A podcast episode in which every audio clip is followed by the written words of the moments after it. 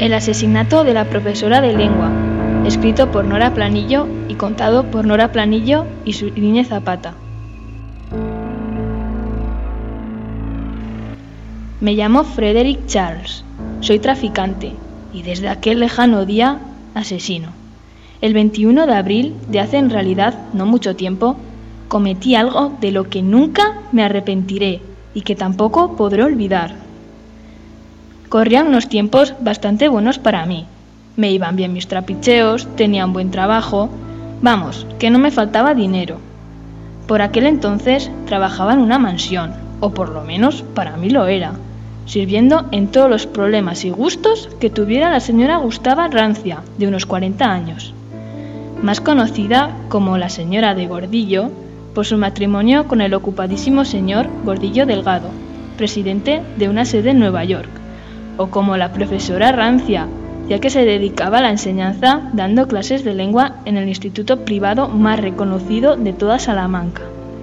En resumidas cuentas, era profesora de lengua en el instituto más pijo y adinerado de la ciudad.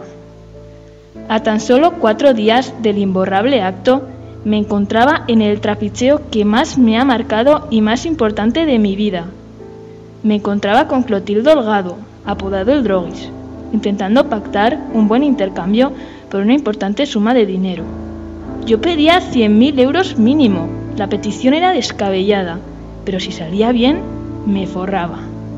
El Drogis no lo tenía claro y decidimos continuar el trapicheo tres días más tarde. En la mansión todo funcionaba con normalidad, salvo que doña Gustava, como la llamaba yo, comenzaba a salir más y a volver más tarde, algo poco habitual en ella. Entonces decidí espiarla, ya que había quedado con el Drogis tres días más tarde y no tenía otra cosa en la que pensar. En una escapada descubrí algo impactante. Doña Gustava salía más de casa y más tarde porque tenía un amante. Al principio no le vi bien la cara, pero cuando se la pude ver con claridad descubrí que era Clotildo Holgado, el droguis.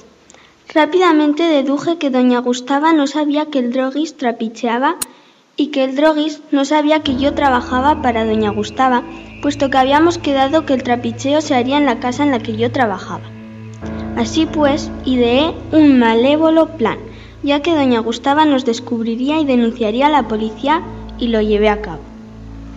Doña Gustava se encontraba en el jardín arreglando los geranios cuando yo, sin dudarlo dos veces, me acerqué por su espalda con mi cuchillo jamonero.